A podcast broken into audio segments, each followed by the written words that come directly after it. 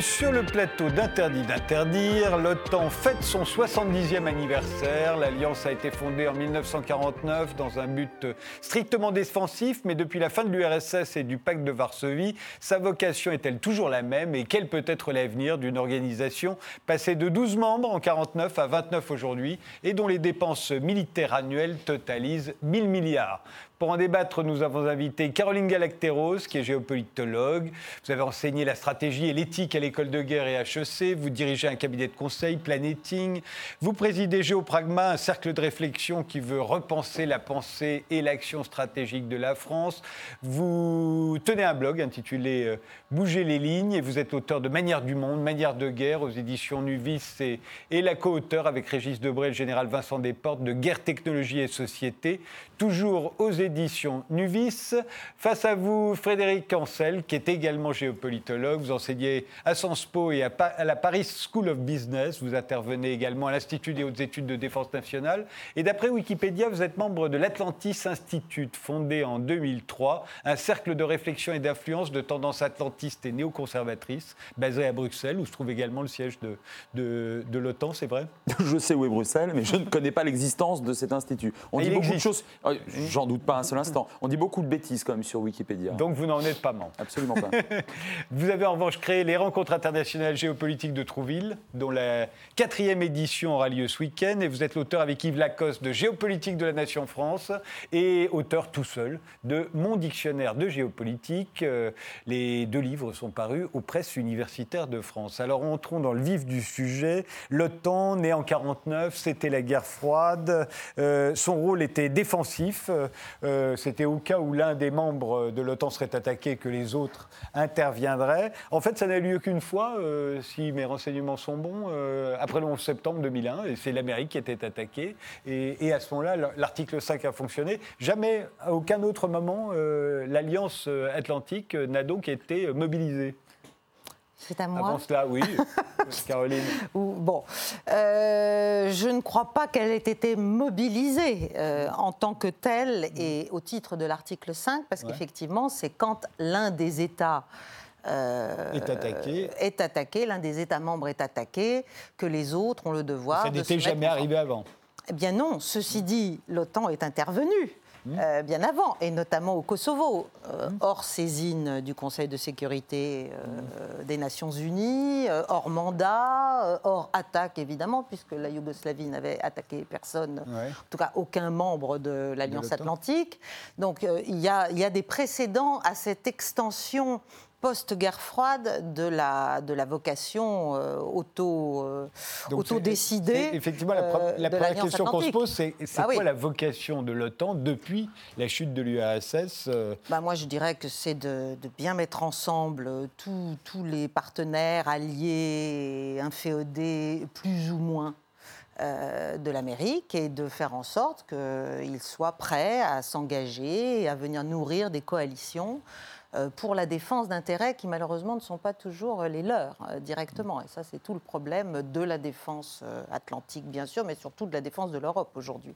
Et on le voit avec, avec Donald Trump, avec, avec les débats qui maintenant ont lieu, avec la querelle sur les contributions. On va parler de tout ça. Voilà. On va parler de tout ça, mais restons sur, sur la, la mission de que se, que se donne euh, l'OTAN depuis la, fin de la guerre froide. Euh, quelle est-elle pour vous, euh, Frédéric Ancel Alors évidemment, le pacte de Varsovie n'existe plus par définition. 89, le mur chute. 91, l'URSS n'existe plus. Et pourtant, l'OTAN se maintient. Non seulement elle se maintient, mais elle se renforce, puisque vous n'êtes pas sans savoir, et vos téléspectateurs non plus, que la quasi-totalité des pays d'Europe orientale, qui étaient donc pro-soviétiques, naguère... Et, membres du pacte de Varsovie. Évidemment, plus quelques républiques soviétiques, je mhm. pense évidemment aux pays baltes, rejoignent l'OTAN. Alors, premier point, euh, on ne les a pas forcés.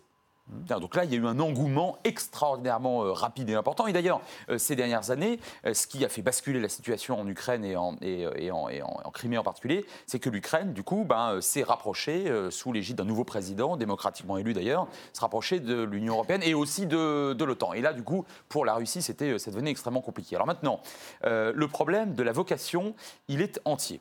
C'est-à-dire que voilà une alliance qui, euh, qui par définition, n'a plus la vocation qu'elle avait, puisque l'adversaire n'existe plus. Et euh, cette alliance, euh, eh bien, elle a tendance effectivement à intervenir dans, sur d'autres théâtres opérations qui auraient été en principe ceux originellement dévolus donc à sa vocation, notamment les grandes plaines d'Europe mmh. orientale face aux, aux divisions blindées soviétiques. je pense notamment à l'Afghanistan. Est-ce que c'est est -ce c'est légitime? Je vais vous dire franchement, euh, le fait que cette alliance défende notamment les intérêts des États-Unis, c'est une évidence absolue. Pourquoi? Parce que le rapport de force entre les Américains d'une part et chacun des autres membres d'autre part, même les plus puissants comme la France ou la, Grande-Bretagne, on est sur une échelle différente. Bon. Mm. Mais encore une fois, euh, on ne nous a pas forcés à rester.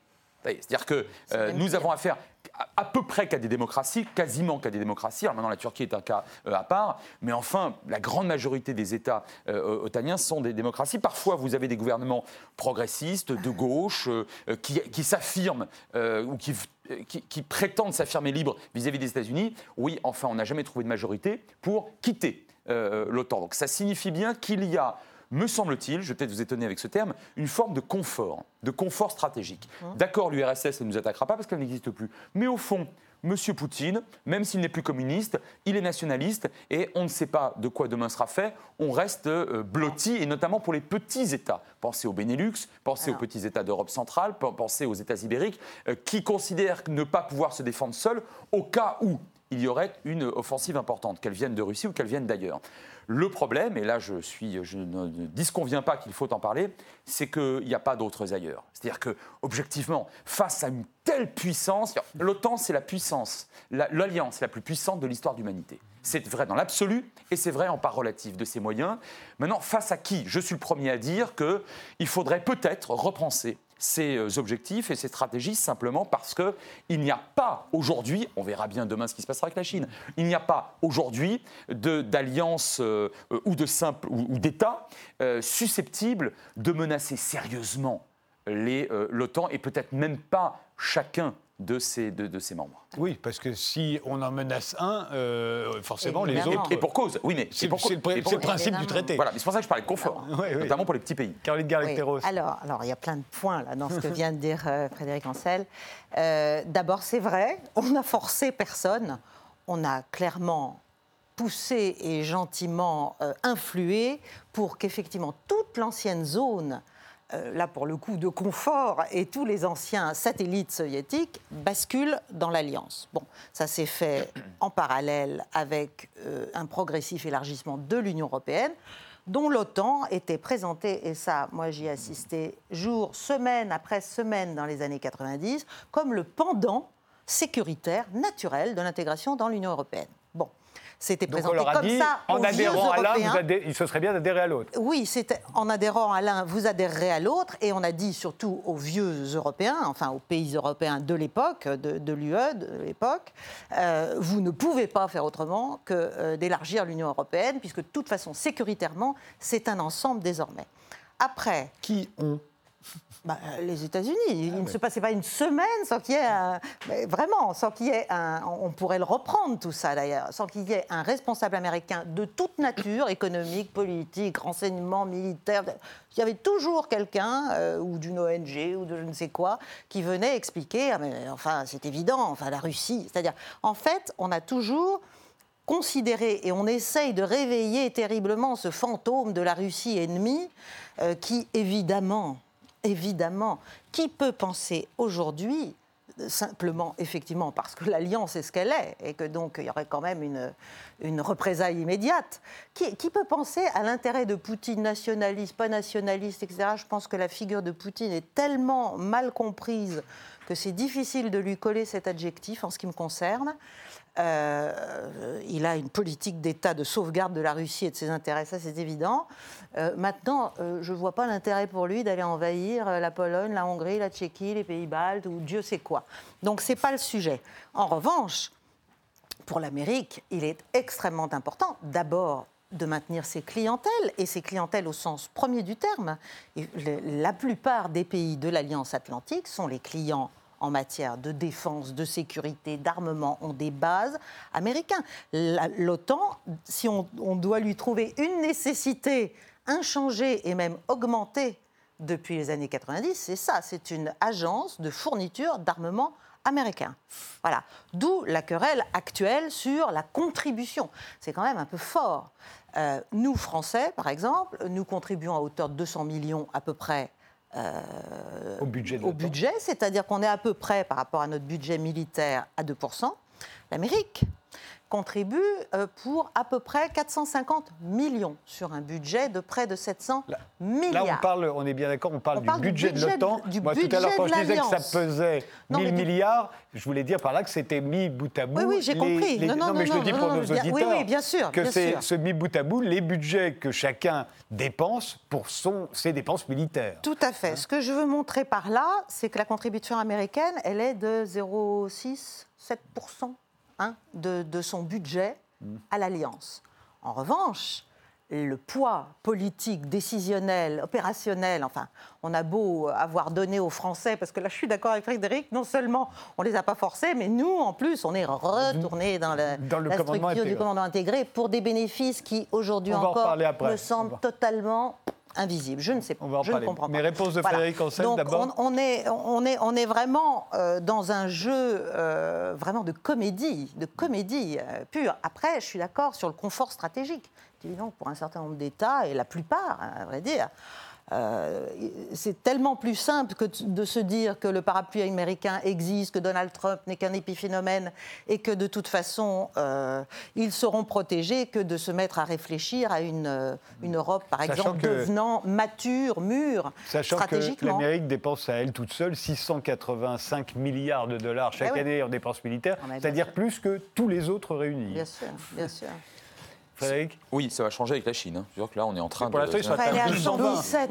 Elle est à 117. Non, simplement, ils vont, ils vont très très vite. 200 ou 117. 117. Oui, mais, mais il y a une vingtaine d'années, c'était peanuts. Donc, si oui, je, on, ça, ça, va très vite. Alors, cela dit, alors, le, point là qui, enfin, qui, qui, est important, euh, vous, vous, vous, venez parler de l'Europe. Alors, moi, écoutez, je suis un. Euh, d'abord, je suis un patriote français, mais je suis très, très euh, européanophile, appelons ça comme ça, et en tout cas face à la montée en puissance euh, d'un pays comme, comme la Chine. Et alors, le problème, encore une fois, c'est un problème de volonté. C'est-à-dire que, euh, et là, on va euh, là-dessus euh, d'accord, que les Belges achètent des chasseurs bombardiers américains plutôt que français, ce n'est pas sans poser problème. Le fait qu'en Europe orientale, on ne fasse absolument pas confiance au matériel et ou aux possibilités d'intervention en cas de pépin de la France ou de la Grande-Bretagne, ce qui d'ailleurs, entre parenthèses, nous renvoie à Munich en 38, hein, ces gens-là ont de la mémoire, mais que ces gens-là ne jurent que par les Américains, ça pose problème. Qu'ils reçoivent ou qu'ils subissent des pressions commerciales ou politiques des Américains, ça pose problème. Pourquoi ça pose problème? Parce que, pardon, pour l'instant, l'Europe n'existe pas. Donc l'Europe, je veux dire, il n'y a pas de représentation, pour reprendre un thème cher à mon maître Yves Lacoste, il n'y a pas de représentation pan-européenne susceptible de dire à nos amis américains, écoutez, vous êtes gentils, bah, on restera amis et alliés peut-être, mais enfin, pour l'instant, nous, nous allons constituer une autre puissance. Sur le plan euh, euh, de l'ingénierie, sur le plan euh, économique et commercial, sur le plan géographique et stratégique, l'Europe pourrait parfaitement à elle seule devenir une puissance globale, c'est-à-dire une puissance qui inclut un dispositif défensif, voire offensif, en tout cas militairement suffisant pour dire à n'importe qui, aux, Russes, aux Chinois, aux Africains, aux Arabes, écoutez, ne, cherchez même pas à tenter de nous attaquer. On n'aurait pas besoin des Américains. Il manque cette volonté politique. Et ça, on ne peut pas dire le contraire, ça je ne voudrais pas me, répéter, mais même des gouvernements qui étaient, y compris en France, qui étaient censés, ou dont la, ou dont la rhétorique était quand même extrêmement défiante vis-à-vis euh, de Washington, à chaque crise, on se remet euh, du côté euh, américain. Fondamentalement, ça ne me gêne pas, je suis atlantiste, mais je suis d'abord français et européen. Donc la question de l'OTAN, oui c'est vrai, elle se pose. Alors maintenant, une insiste quand même. Lorsqu'il a fallu aller au Mali, lorsque le chef des armées, donc président de la République François Hollande, janvier 2013, décide d'aller sauver Bamako, c'est comme ça que je veux le dire, parce que les djihadistes auraient vraisemblablement pris Bamako.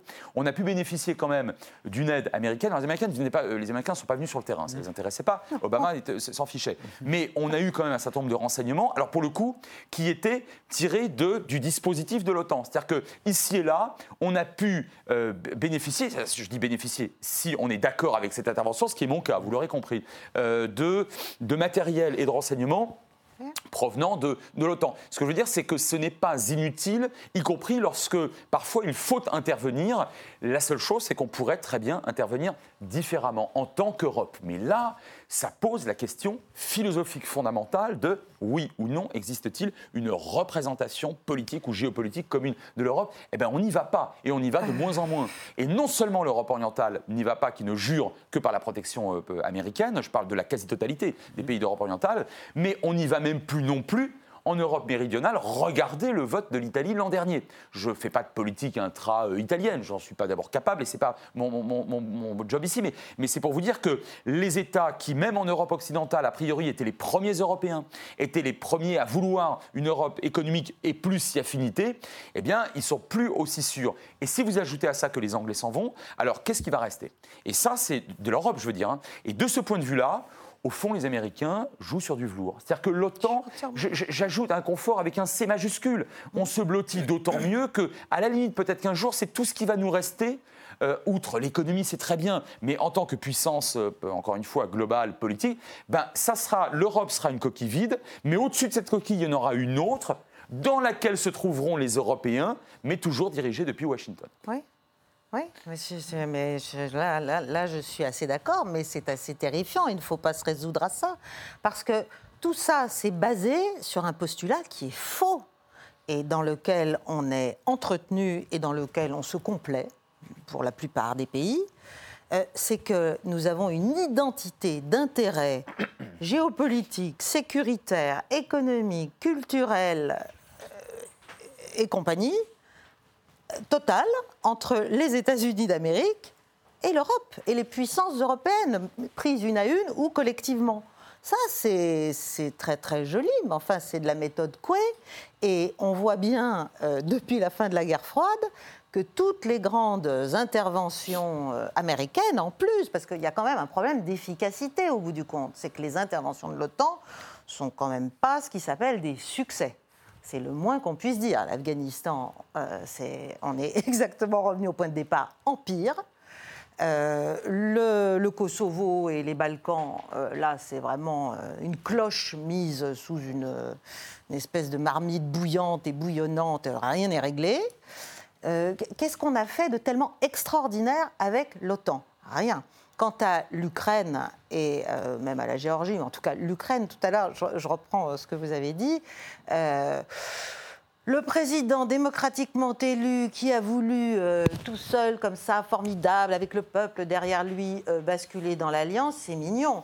Enfin, il faut se souvenir quand même du coup d'État qui a eu lieu, il faut se souvenir de ce qui s'est passé, il faut se souvenir de la manière dont le précédent balançait un peu trop entre oui à l'Europe, non.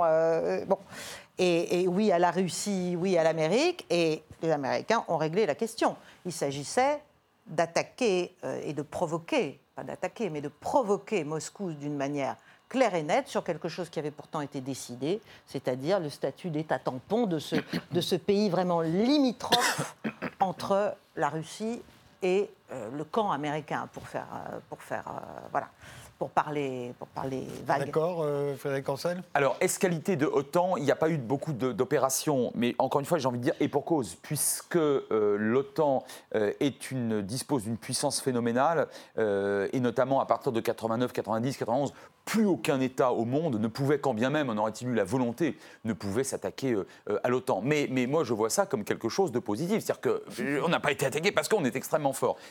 Alors après 90, 91, libération du, du Koweït, c'était pas l'OTAN. C'était pas l'OTAN, mais, mais, quand vous regardez la liste des États qui c'est toujours, mais oui, voilà, c'est toujours pareil. Alors, on s'était quand même agrégé plusieurs États arabes qui étaient venus, plusieurs États africains qui officiellement participaient. Parfois, c'était tout à fait symbolique. Bon, alors c'est OTAN plus, et on en revient en réalité à la question de savoir qui euh, dispose de la capacité la plus, la plus importante au monde. Ce sont les États-Unis. Prenez le cas de la Somalie en 91, opération Restore Hope. À l'époque, ah mais à l'époque, l'ONU, l'ONU, alors pardon, l'ONU, avant de parler d'elle, l'ONU demande, demande à ce que des puissances interviennent. À qui voulez-vous demander d'intervenir en Somalie? Quelle est la puissance qui dispose, enfin l'État qui dispose d'une puissance militaire assez cohérente, assez forte pour... Alors, est-ce que ça a été un désastre? Désastre. Les Américains ont considéré que c'était un désastre à partir de la chute du Faucon Noir. Je reprends le titre Ouais. éponyme du, Ouais. du Du film. Ils ont perdu 18 soldats d'un coup et, ils sont, et M. Clinton est parti. Euh, je ne sais pas, je suis pas certain que ça a été aussi désastreux. La Somalie s'est effondrée, mais la Somalie était en train de s'effondrer avant l'arrivée des Américains. Et Heidi et Siad Barré ont fait se détruire ce pays, qui d'ailleurs aujourd'hui n'est plus un pays souverain. Bon. C'est trois États, bon, dont deux non reconnus, etc. Et les Américains, au fond, à l'époque, alors c'était pas l'OTAN, euh, mais on, on les a appelés encore une fois. Pourquoi? Parce que le secrétaire général de l'ONU ne pouvait pas, par exemple, appeler, aller au hasard, l'Europe. Et on en revient toujours même, à la même problématique. Donc moi, je ne suis pas certain que le problème, ce soit l'existence de cette alliance, en fait. Le problème, c'est l'absence de quelque chose, c'est la vacuité de quelque chose d'autre. Entièrement d'accord. c'est l'absence d'ennemis Non, non, Ah bah, de toute façon, ah bah ça. Mais il ah y a oui, pas bah, d'ennemis. ça peut être oui, un- ça peut être un l'absence problème. L'absence d'ennemis modifie évidemment la vocation et, et vous, et, vous, et vous sucre la, la vocation de votre. Mais c'est pas pour ça qu'il faut nécessairement vous démanteler. Après tout, une alliance peut très bien changer de vocation, une entreprise aussi et, et une association aussi. Euh, moi, ce qui me gêne, c'est l'absence d'alternative crédible à l'OTAN. Et tant qu'il n'y a pas ça, pour ma part, je me satisfais de, Oui. cette, de cette organisation. Oui, mais c'est la Karine poule, c'est la poule et l'œuf. C'est-à-dire que tant qu'il n'y a pas cette volonté politique, parce qu'en termes militaires, quand même, en Europe, il y a deux puissances militaires euh, nucléaires euh, claires, constituées, euh, même si l'Angleterre est plus ou moins souveraine en la matière. Euh, nous, avons, euh, nous avons, avec un certain nombre d'États, alors euh, que ce soit les Espagnols, les Polonais, les Grecs, euh, les Italiens, enfin, on n'est pas, on pas dénué euh, de, de- ni d'industrie, ni de capacité de défense. Et d'ailleurs, quand on va au Mali, on n'y va pas que pour nous. hein. Voilà. On- après, ça pose la question du financement. Mais on est bien seul, hein. Et on est mais bien on seul, est hein. très seul. Oui, mais on est très seul. Mais c'est toujours la même chose. C'est-à-dire, effectivement, il y a ce confort stratégique. Ça, ça me semble vraiment un terme très, très juste. À, à- à vouloir rester, ne pas trop se poser de questions et se dire, mon Dieu, pourvu qu'on n'ait pas euh, à, agir ou à se construire. Mais c'est terrible parce que l'enfance stratégique nous coûte cher.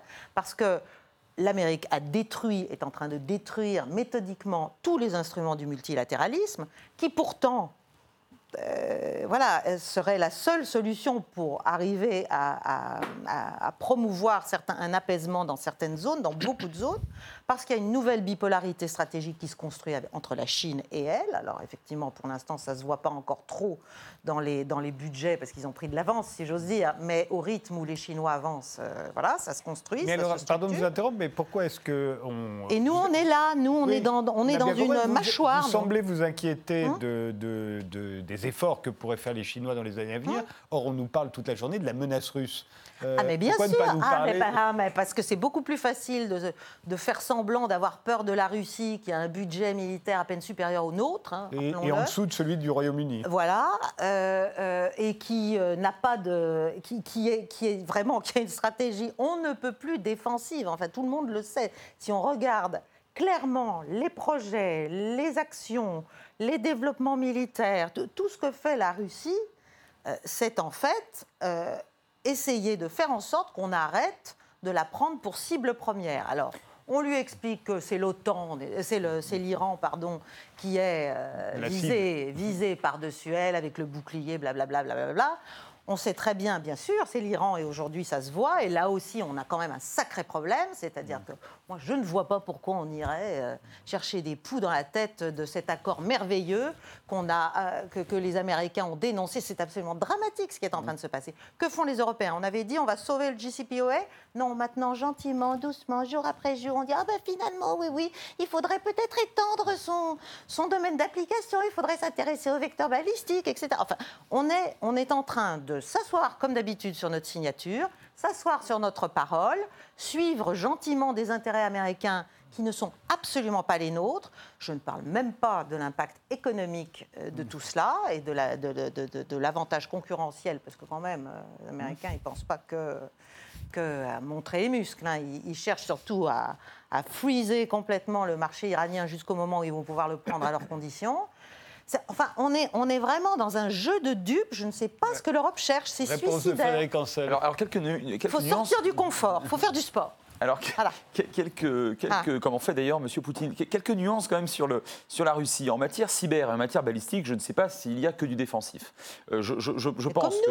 Je, non, mais alors, d'accord, mais, mais simplement, on peut dire. Oui, tout le monde fait ça. Là, là, dessus là-dessus, je vous rejoins. Là-dessus, je vous rejoins. Mais, mais les Russes aussi. Après, quand vous posez la question euh, aux Polonais, aux Tchèques, aux Bulgares et aux Roumains et aux Baltes, ils vous disent bah, nous, ce qu'on craint, c'est pas le problème de l'islamisme radical et c'est pas la Syrie, le Mali et que sais-je encore, c'est euh, la Russie. Lorsque vous discutez avec des gens, j'en ai rencontré beaucoup, des officiers, des diplomates, des simples citoyens. Euh, et, quand, et quand je leur dis moi-même, écoutez, euh, il y a quand même quelqu'un de relativement prudent, les rapports de force sont joués de manière euh, assez rationnelle en face. Et souvent, j'entends l'argument d'autorité suivant, mais vous avez déjà été occupé par un soldat russe? Non, alors taisez-vous. Bon. Donc, vous voulez, en Europe orientale, c'est pas mon propos, mais par contre, je l'entends et je le respecte. En Europe orientale, on a un prisme qui nécessairement, pour des raisons géographiques et historiques évidentes d'ailleurs, n'est pas nécessairement celui que nous avons nous en Europe occidentale. Ça, c'est le premier point. Le deuxième point, la, Chine, me semble-t-il, et là je pense que je vais peut-être vous rejoindre, la Chine dans les prochaines années constituera, si elle ne le constitue pas déjà, une forme de... Alors la menace c'est un mot peut-être un petit peu fort, mais en tout cas une, une, euh, une, menace, alors au moins sur le plan économico-stratégique, sinon militaire, euh, évidente parce que malgré tout les Chinois maintenant mettent des budgets et puis surtout ont atteint un niveau d'ingénierie qui n'est plus seulement d'un pays atelier, comme on le disait il y a encore 10-15 ans. Mais attendez, on les attendait pas en mer Rouge à Djibouti euh, il y a 15-20 ans. Il y a depuis, ils y sont depuis 10 ans. On les attendait pas en Méditerranée en ce moment. Or, ils ont acheté des euh, choses tout, tout à fait euh, importantes en Grèce. ils sont en train de le faire au Portugal. Ils vont le faire en Italie. Et de ce point de vue-là, je dirais que l'OTAN doit, encore une fois, il doit y avoir une mutation. L'Europe doit, d'une manière ou d'une autre, prendre l'ascendant sur l'OTAN, mais en attendant, on n'a pas mieux pour lutter contre la montée en puissance. On fait une pause et on y retourne. Bye.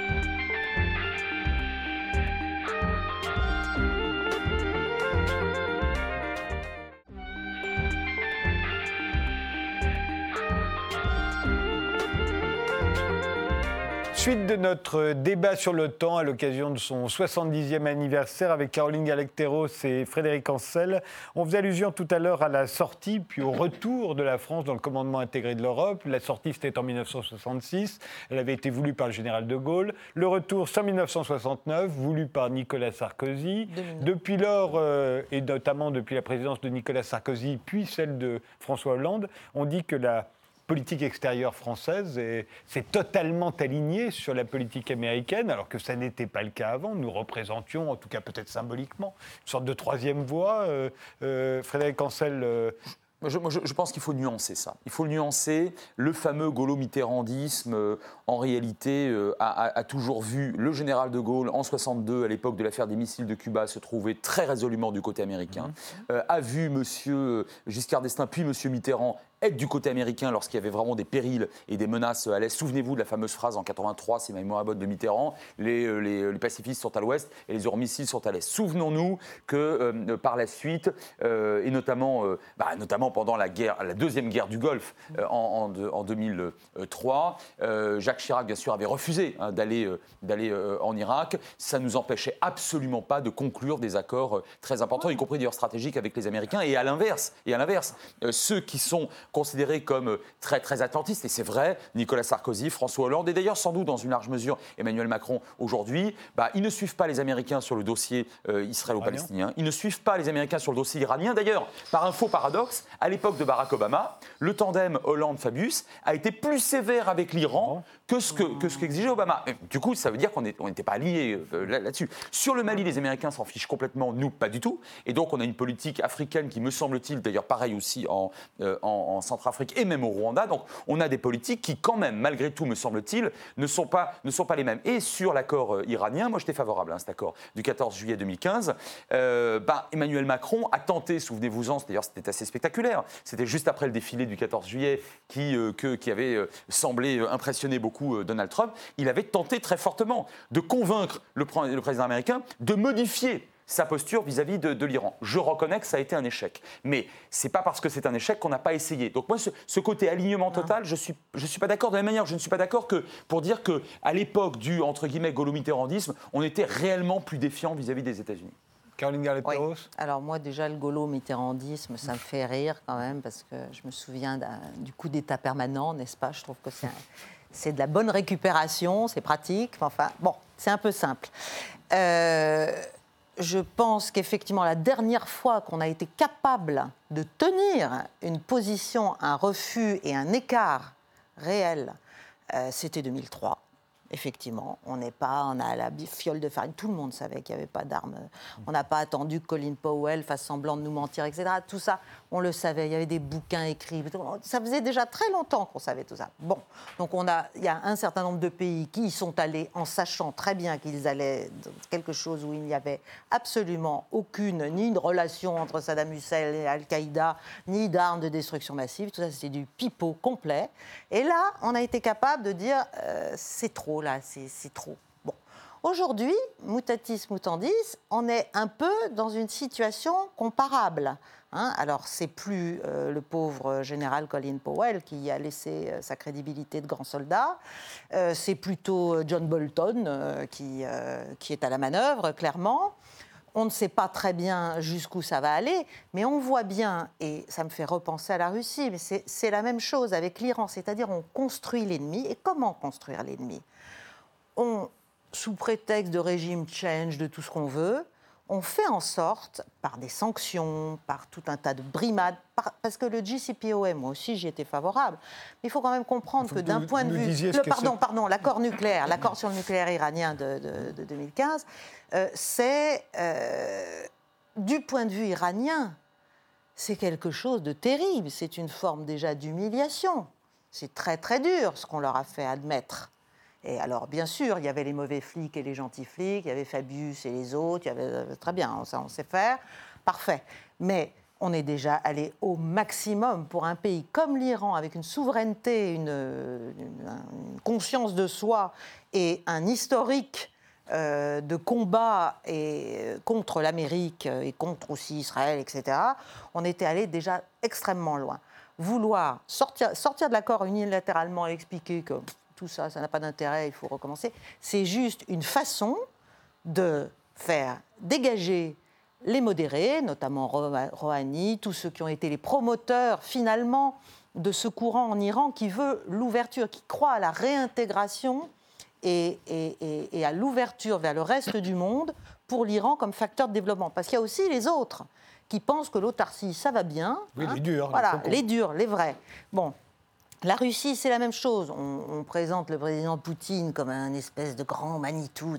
C'est un équilibriste, c'est un marionnettiste. Il y a des gens infiniment plus conservateurs et durs, et notamment tout ce qui est ministère de force, euh, que, lui et qu'un autre camp qui est plus libéral. Donc quand on, quand on pousse les pays à l'autarcie, au complexe obsidional, à avoir euh, des milliards de, raisons de se dire que quand même on leur cherche des poules dans la tête, euh, quand, on les, quand on les écrase de sanctions, quand on fait en sorte que vraiment le pays se referme et que le discours dur politique se structure et se consolide, faut pas s'étonner au bout d'un moment que les gens en voient valser. Alors Poutine ne le fait pas et comme l'Europe n'est pas capable de comprendre que la Russie était quand même sa dernière ligne de défense face à la Chine. Bon, mais ça non plus, ça on n'a pas compris. Bon, mais dans, dans le cas iranien, on ne sait pas très, on joue vraiment avec le feu.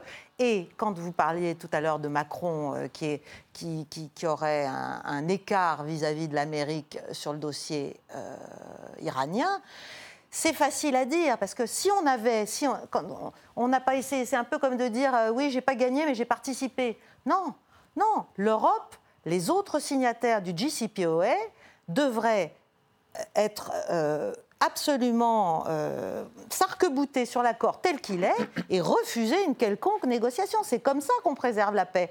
Là, c'est pas en glissant gentiment, en disant oui, peut-être, ah, finalement, les vecteurs balistiques, c'est un gros sujet, oui. Non, on a un accord, l'Amérique en est sortie parce qu'elle elle, cherche, elle cherche à, déstabiliser le régime iranien et à provoquer Dieu sait quoi dans la région. Et après, on ira encore euh, euh, ramasser les pots cassés. Nous, Européens, là, nous avons une occasion de nous montrer justement et de sortir de ce confort qui n'est pas que stratégique, qui est intellectuel, c'est tellement facile de s'aligner. C'est un peu comme le président Hollande qui avait le petit doigt sur le bouton des frappes euh, en 2013 euh, sur la Syrie. Et euh, quand Obama, pour un certain nombre de raisons, a dit bah, finalement non, je pense que c'est pas très malin de frapper. les Français étaient furieux. On était furieux. Vous vous rendez compte On était furieux. On est plus royaliste que le roi. sur, sur l'accord iranien, mais précisément, on n'est pas sorti. Si on était aligné sur les États-Unis, on serait sorti de l'accord. On n'est pas sorti de l'accord. Mais on en demande l'extension, la juge légitime. C'est juste. Alors, euh, alors c'est là alors qu'il y a trois mois, on le faisait pas. Alors c'est là qu'on sera peut-être pas d'accord. C'est-à-dire que le, sur le nucléaire, je suis de ceux peu soupçonnables d'être favorables au régime iranien, mais qui constatent que depuis donc 2015, le régime iranien n'avait pas trahi l'accord. Et pendant au moins dix ans, je vous fais très court, il y a beaucoup de choses techniques, mais euh, les, la, capacité potentiellement militaire du nucléaire iranien était gelée et on reverrait euh, dix ans plus tard pour faire extrêmement court. Et, globalement, tout le monde était d'accord. En tout cas, les 5 plus 1, donc les 5 membres permanents du Conseil de sécurité, plus l'Allemagne, euh, étaient signataires avec, euh, avec l'Iran. Et Trump, pas l'Américain, évidemment, aujourd'hui, c'est le président américain.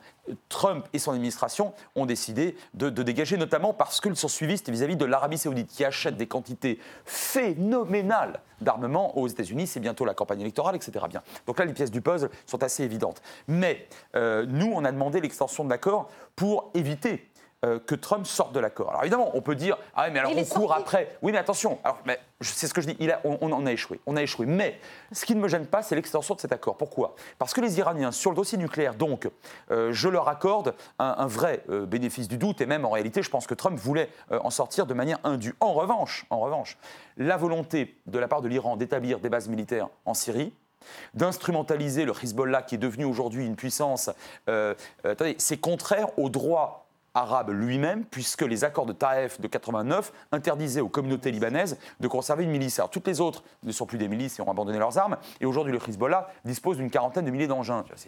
C'est un État dans l'État extrêmement puissant au Liban.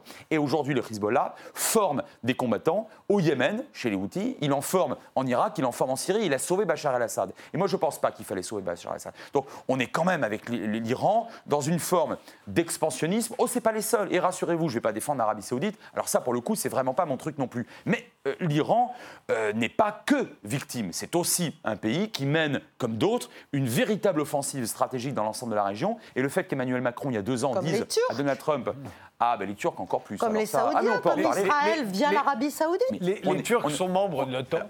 Ah oui. Et les Turcs sont membres de l'OTAN. On se demande d'ailleurs, merci pour cette insiste, parce qu'on on se demande d'ailleurs, et je, vais essayer d'être très objectif, euh, comment l'OTAN peut continuer à admettre euh, parmi euh, ses membres euh, l'un de d'entre eux qui ne respecte pratiquement plus rien.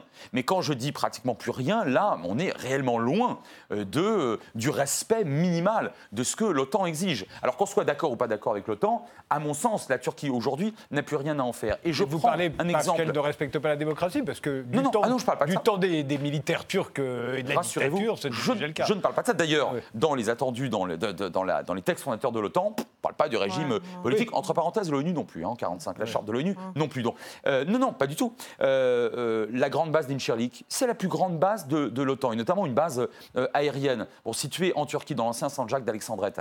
là, vous avez un rayon d'action sur toute la région. Voilà bien longtemps que les Turcs interdisent à des, euh, à des chasseurs bombardiers de l'OTAN, euh, donc leurs alliés, d'utiliser euh, cette base sur les, la question kurde au nord de la Syrie, etc. On peut, on peut les multiplier. on n'est absolument pas du tout. On n'a pas affaire à un État qui respecte l'État. Et ils achètent du matériel militaire russe également? Et alors, ils commencent maintenant à avoir des velléités d'acheter du matériel russe. Et là, pour le coup, et là, voilà, notamment les, les, fameux missiles très puissants, etc. Et là, je dois vous dire que si, si les Américains acceptent, vous voyez, je vais jouer à front renversé, si les Américains Américains acceptent ça, c'est que décidément, euh, il y a quelque chose de pourri au royaume de l'OTAN, si vous voulez, hein, sans vouloir être trop shakespearien. Parce que la Turquie ne peut pas continuer à défier. Ou, alors, là, je vous suis, ou alors, il faut en sortir, il faut créer quelque chose d'autre, parce que même les Américains, autrement dit nos euh, grands frères, entre guillemets, dans la cour de récréation, ne respectent plus euh, ce en quoi, en principe, on devrait tous croire si on est une véritable alliance. Et on pourrait même poser la question est-ce que les Européens sont encore véritablement les alliés des Américains? Ou plutôt, est-ce que les Américains sont encore les alliés des Européens? C'est une question qui revient régulièrement ces dernières semaines, ces derniers mois. Je, alors, tout dépend de ce qu'on appelle allié. Sur le papier, on est allié, sur le plan militaire, on est allié, et on se souvient qu'ils sont arrivés en 44. Maintenant, pour le reste, ça, pour le reste, ça se discute. Moi, je vais vous dire franchement, face à l'expansionnisme euh, de la Chine, que je respecte, après tout, d'autres pays font ça aussi, et les États qui n'ont des intérêts, c'est pas de moi, c'est Hegel, très bien. Mais là, on a affaire à quelque chose qui, me semble-t-il, est très proactif. Vous savez, en géopolitique, euh, je pense que vous n'allez pas me contredire, euh, si vous reculez en termes d'influence, vous savez, très vite, euh, c'est les vases communicants et d'autres vont prendre de l'influence sur. Moi, je pense que cette expansion très rapide de, de la Chine, elle ne nous est pas favorable. Nous, autres Français, nous, autres Européens.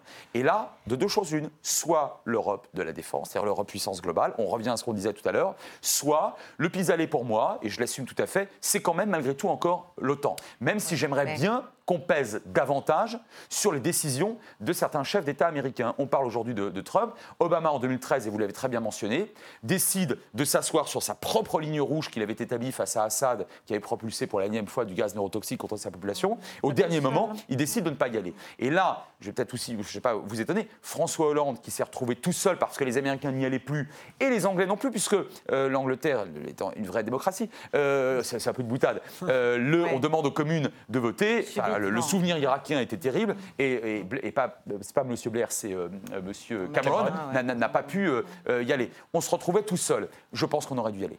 Ne serait-ce que pour défendre l'argument que vous avez défendu tout à l'heure, mais dans, un autre secteur, pour montrer qu'on n'était pas, qu'on n'était pas aligné sur les Américains.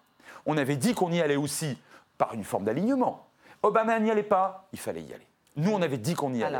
eh bien, notre crédibilité, elle était en jeu et on ne l'a pas fait. Et là, maintenant, du coup, vous pouvez dire à juste titre, euh, ben, euh, M. Hollande s'est aligné sur M. Obama qui finalement a décidé de ne pas y aller. Alors, Caroline Directeur. en, du débat. Bon. Ça, ça, c'est drôle parce que c'est un piège dans le piège. Non. Euh, pour moi, il est hors de question d'aller taper sur la Syrie. On l'a fait bien assez, ça commence à suffire. Ce qui est clair, c'est que l'Occident a perdu son pari en Syrie, que ça ne s'est pas passé comme c'était prévu, qu'on n'a pas dégagé Bachar el-Assad, qu'on n'a pas mis Al-Qaïda au pouvoir, ni Daesh, ni qui que ce soit pour faire plaisir à l'Arabie saoudite ou à la Turquie sous, d'autres formes, et que donc on s'est juste planté. Trump en a tiré les conclusions. Je pense que il s'entend sans doute assez bien avec la Russie sur ce plan-là. Pardon, il a frappé quand même, pardon. Il a frappé quand même Trump, pas deux fois d'ailleurs, oh dont une fois avec nous. Oh une base. il paraît qu'elle était vide, mais enfin ah quand même, ah symboliquement. Euh. C'est très symbolique. Qu'est-ce que vous entendez par on n'a pas mis au pouvoir Daesh euh, et. Euh, Ce que je veux dire, c'est que la déstabilisation. Ou Al-Qaïda, comme, le, comme pour faire plaisir à l'Arabie Saoudite bah, Pour faire plaisir à l'Arabie Saoudite, pour faire plaisir à Israël, pour faire plaisir à un certain nombre de nos alliés, pour faire plaisir aux États-Unis. c'est tout. Tous les grands États laïcs sont ciblés. C'est pas compliqué. Et maintenant, comme il n'y en a plus, n'est-ce pas, plus trop, alors maintenant on est sur l'Iran, qui n'est pas effectivement un grand État laïque. On est bien d'accord. Mais si vous regardez la Syrie, l'Irak, la Libye, tout ce qui marchait, qui était un peu solide, qui avait effectivement des régimes dictatoriaux, durs, tout ce qu'on veut, iniques, etc. Enfin, en attendant, où il y avait une survie des communautés, un multiconfessionnalisme de fait, etc. Tout ça, ça gêne, surtout quand en plus ils sont riches. Voilà. Donc on a voulu dégager tout ça. C'est un échec flagrant. C'est un échec flagrant, un échec humain, un échec dramatique. C'est très facile d'aller dire que Bachar el-Assad a 400 000 morts sur, le, sur la conscience. Nous aussi. Nous aussi, nous avons armé, soutenu, entraîné, formé toutes ces, espèces de milices qui sont des succès d'années euh, de, ce qu'il y a de pire, des gens qui ont fait s'effondrer les tours euh, du World Trade Center. Tout ça, je veux dire, on a la mémoire extrêmement courte. Nous, on, baptise les gens terroristes, non terroristes. le premier, le 6 mai, tout, tout change. comme on l'a fait au Kosovo à l'époque avec Lucheka, c'est exactement ce qu'a fait le département d'État à l'époque. Donc, euh, il faut, il faut quand même se rendre compte qu'il y a eu un échec. Il y a eu un échec. Et effectivement, les pays se sont engouffrés. La Russie s'est engouffrée, l'Iran s'est engouffré à la demande des autorités. Nous, on est juste en contravention totale, on n'a pas de mandat, on n'a rien du tout. On s'est juste mis ensemble, on a dit, allez, on va y aller malgré tout, on va essayer d'y arriver. On n'y est pas arrivé, c'est un échec flagrant. Donc il faut en tirer des conclusions, il faut essayer de restabiliser cette zone, ne serait-ce que pour être un tout petit peu moins cynique, parce que toutes ces interventions se font soi-disant au nom des droits de l'homme, pour la sauvegarde des populations, pour que les gens aillent mieux, pour le développement, pour la démocratie. Mais regardez les champs de ruines que ça provoque. C'est scandaleux. C'est humainement absolument scandaleux. Et je pense qu'on peut tout à fait être indépendant des États-Unis et avoir une politique étrangère digne de ce nom, mais qui soit humaine et donc pragmatique. C'est ça le grand paradoxe et que je défends vraiment euh, avec toutes mes forces, c'est que l'humanité, elle est dans le pragmatisme, elle n'est pas dans l'idéalisme, les grands blabla, les grands oripeaux moralisateurs qui font des tombereaux de cadavres. Voilà. Alors, euh, Et des paysans en ruine. Qu'après, évidemment, on se propose de reconstruire. Ah, c'est tellement facile. on a tout ce qu'il faut. Alors, l'alibi du colonel Kadhafi laïque, alors là, euh, je me gosse. Euh, bah, si. L'Irak multiconfessionnel, il faut demander aux chiites s'ils ont vraiment bien vécu le multiconfessionnalisme. Bah, mieux qu'à partir de 2003. Mieux qu'à partir de 2003. Bah, ils sont au pouvoir maintenant. Oui, je dis pas que c'est une très bonne chose, mais en tout cas pour eux, oui. Ah oui, mais, ils sont majoritaires en plus. C'est-à-dire que l'Irak multiconfessionnel, si vous parlez des chrétiens, dans une certaine mesure, oui, pareil en Syrie, dans une certaine mesure d'ailleurs, il ne fallait pas s'opposer. Mais enfin, globalement, ne faisons, hein. ah, effectivement, ne faisons pas de, dogmatisme trop, enfin, de démocratisme, disons, angélique. Ça, je suis d'accord avec ça. En revanche, euh, donc parlons très pragmatique, euh, Kadhafi a été un pôle de déstabilisation du Maghreb. Souvenez-vous de l'Oumma, l'Union du Maghreb arabe. C'est eh un ben jeu de mots d'ailleurs avec Oumma, la grande communauté des croyants. Il avait déjà fait le coup de feu contre l'Égypte, contre la Tunisie. Il a envahi le Tchad. Souvenez-vous, 83, opération Manta, on est obligé d'aller soutenir non, le Tchad. On n'est pas en 83, on est en 2000. Ah, c'est en 2011 qu'on lui a fait la peau, après avoir lui, avoir ciré les chaussures. Alors, non, alors, oui, alors, alors euh, oui et non, parce qu'une grande partie de la Cyrénaïque est révoltée. C'est-à-dire que moi, je veux bien qu'on considère que les Occidentaux ont échoué en Libye, mais tout de même, le printemps arabe, ça veut dire quelque chose. C'est pas en termes idéalistes que je dis ça. C'est qu'il y avait en Cyrénaïque, notamment à Benghazi, une grande partie de la population qui s'était révoltée. Après, on y allait ou on n'y allait pas. Là où je vais peut-être vous rejoindre, c'est qu'on est allé trop loin ou peut-être mal. Et notamment, on a trahi l'esprit de la fameuse résolution de mars 2011. Mmh. Euh, c'est d'ailleurs la raison pour laquelle, depuis, Moscou et Pékin ne nous croient absolument plus du tout. Parce qu'on ne devait pas abattre le régime de Kadhafi, on devait protéger les populations de son armée. en tout cas, voilà. faire. Seulement, ils se sont abstenus à ce moment-là. Seulement, entre, voyez, entre, ne pas abattre le régime et protéger la, population. Donc il y a eu une vraie ambiguïté. L'Irak de Saddam Hussein a été un pôle de déstabilisation dans la région extraordinaire. C'est quand même eux qui envahissent le Koweït et qui, et qui attaquent l'Iran en 1980. Et dix ans avant, ce sont nos meilleurs alliés. C'était bien le problème. Moi, je pense qu'il fallait pas voilà. non, mais, Là, je suis d'accord. Non, mais ce que je veux dire, ce que je veux dire, quelles que soient les alliances et contre-alliances, ce que je veux dire, c'est que dès qu'on met de la morale là-dedans, soi-disant de la sauvegarde des populations, etc., on est fichu.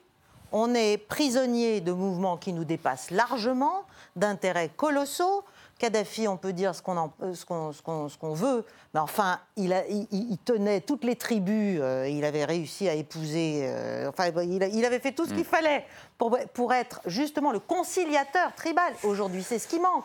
Le fameux gouvernement internationalement reconnu là, de Sarraj. Alors lui, c'est pas qu'il est démocratique, c'est même pas le sujet il, a une représentativité qui s'arrête autour de sa chaise.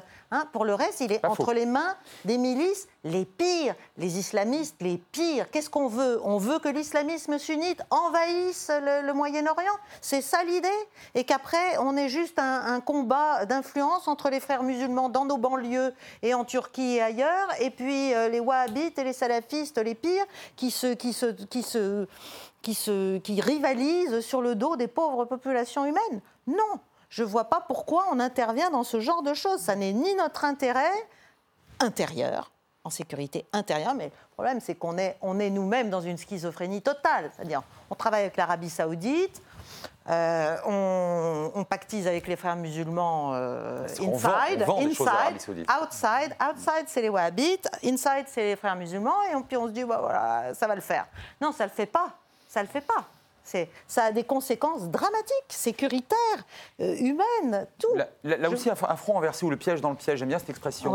Euh, la, Libye, création 1951, euh, bon, mhm. création coloniale 1911. Kadhafi, d'ailleurs, vous l'avez très bien dit, tenait l'ensemble de ces, de, ces, de ces tribus. au fond, fallait-il ou faut-il maintenir ou faut-il maintenir artificiellement un État créé artificiellement? Ah bah, Si le mode de régulation des rapports de force. Mais comme beaucoup d'États, c'est comme, les, comme, les, comme les œuvres d'art dans les musées nationaux, si vous voulez. Toute l'histoire du monde est faite sur la guerre. Donc euh, toute l'histoire du Moyen-Orient a été tracée à coups de, coups de stabilo et de machins et de règles et de trucs. Et à commencer par les Turcs ottomans. Hein. Pendant cinq siècles, ils l'ont fait bien avant nous, avec beaucoup plus de talent. Non, mais, non, non, mais bien hmm. sûr. Non, mais je ne, je ne prends pas parti sur le, est-ce qu'on a bien fait, mal fait C'est un fait. En revanche, je pense que quand il y a un tel potentiel de déstabilisation, à la fois confessionnel, à la fois tribal, à la fois ethnique, à la fois économique, effectivement, ce sont des régimes forts qui tiennent ces mosaïques. Ça, ça ne marche pas autrement, ça ne peut pas marcher autrement. Et souvent, ce sont des régimes minoritaires comme en Irak, comme d'ailleurs en Syrie. Euh, voilà, ce sont des, petites minorités qui sont mises au pouvoir et qui après sont obligées de tenir par la force ou la, ou la prébande ou tout un tas de trucs euh, des populations que sinon elles ne pourraient pas contrôler. Donc, quel est notre intérêt d'aller déstabiliser tout ça? Alors justement, il nous reste trois minutes. Et alors quel serait notre intérêt vis-à-vis de l'OTAN euh, à l'avenir, Frédéric Ansel? La mutualisation, sinon la fusion, avec nos amis et nos voisins britanniques. Ah, je vous épate là. Hein. Mm. Non. Moi, j'ai toujours été anglophile. Je pense que là, nous sommes sur des représentations, sur des intérêts stratégiques, sur des objectifs qui sont beaucoup plus proches. Je ne dis pas qu'ils sont, euh, qu'ils sont en adéquation totale, si tant est que ce soit jamais possible d'ailleurs, mais beaucoup plus proches que naguère. Et d'ailleurs, les Anglais commencent à comprendre que la fameuse relation spéciale avec les États-Unis, Trump n'en a rien à faire et sans doute une bonne partie de la population américaine. Alors, si en plus de ça, il quitte l'Europe, il risque de se retrouver stratégiquement tout seul. Et on se ressemble fondamentalement beaucoup, et à nous deux, on correspond, enfin, ces deux pays on correspond réellement à une Et, et ça suffirait ou on aurait la capacité d'attirer à nous euh, le reste des pays européens En tout cas, une bonne partie de ceux qui souhaiteraient peut-être échapper tout ou partie à la, euh, alors je sais pas, la mainmise ou en tout cas ou la, euh, encore une fois, ou la, ou la toute puissance du grand frère américain et à faire dans le plus européen ou plus authentiquement européen et on n'aurait pas nécessairement besoin des Allemands parce que pour moi, et c'est mon dernier mot, je pense que là pour le coup on mythifie ou on fantasme beaucoup l'Allemagne. L'Allemagne pour l'instant et sans doute pour encore des décennies ne veut pas incarner une puissance globale. Elle ne veut pas faire la guerre pour, faire, pour dire extrêmement court les, choses. Et par conséquent, euh, si on ne veut pas se retrouver tout seul, sachant que les Italiens sont, sont plus faibles et surtout maintenant d'autres, euh, voguent vers d'autres horizons, je pense qu'il faut absolument tenter, tenter, peut-être qu'ils ne souhaiteront pas, euh, se rapprocher considérablement des Britanniques. On l'avait fait déjà à Saint-Malo en 98, avec d'autres, depuis d'autres séances de pourparlers, d'autres dispositifs diplomatiques. Je pense que c'est vers ça qu'on peut éventuellement aller. Caroline Pour moi, ça me semble de l'ordre du rêve. Euh, même si j'aime beaucoup l'Angleterre, et voilà. Euh, mais je pense que nous avons toujours euh, surestimé et voulu croire, voulu croire à, ce, à, cet, à cet élan mhm. avec les Anglais. La réalité, c'est vrai euh, qu'ils prennent conscience que, effectivement, en tout cas, sous l'incarnation Trump, euh, l'amour n'est pas forcément euh, intense. néanmoins, leurs intérêts sont liés. Leurs intérêts en matière de renseignement sont liés, leurs intérêts nucléaires sont liés, leurs intérêts militaires sont extrêmement liés toujours aujourd'hui. Dans le cadre du Brexit, qu'ils sortent ou qu'ils rentrent, la défense a été, et ce n'est pas un hasard, euh, le domaine où ils ont dit non, non, il faut que ça reste comme avant. Euh, je me demande s'il ne faut pas avoir quelques arrière-pensées, pas forcément très positives, euh, dans cette insistance. Je vous remercie tous les deux d'avoir participé à ce débat. Merci de nous avoir suivis et rendez-vous au prochain numéro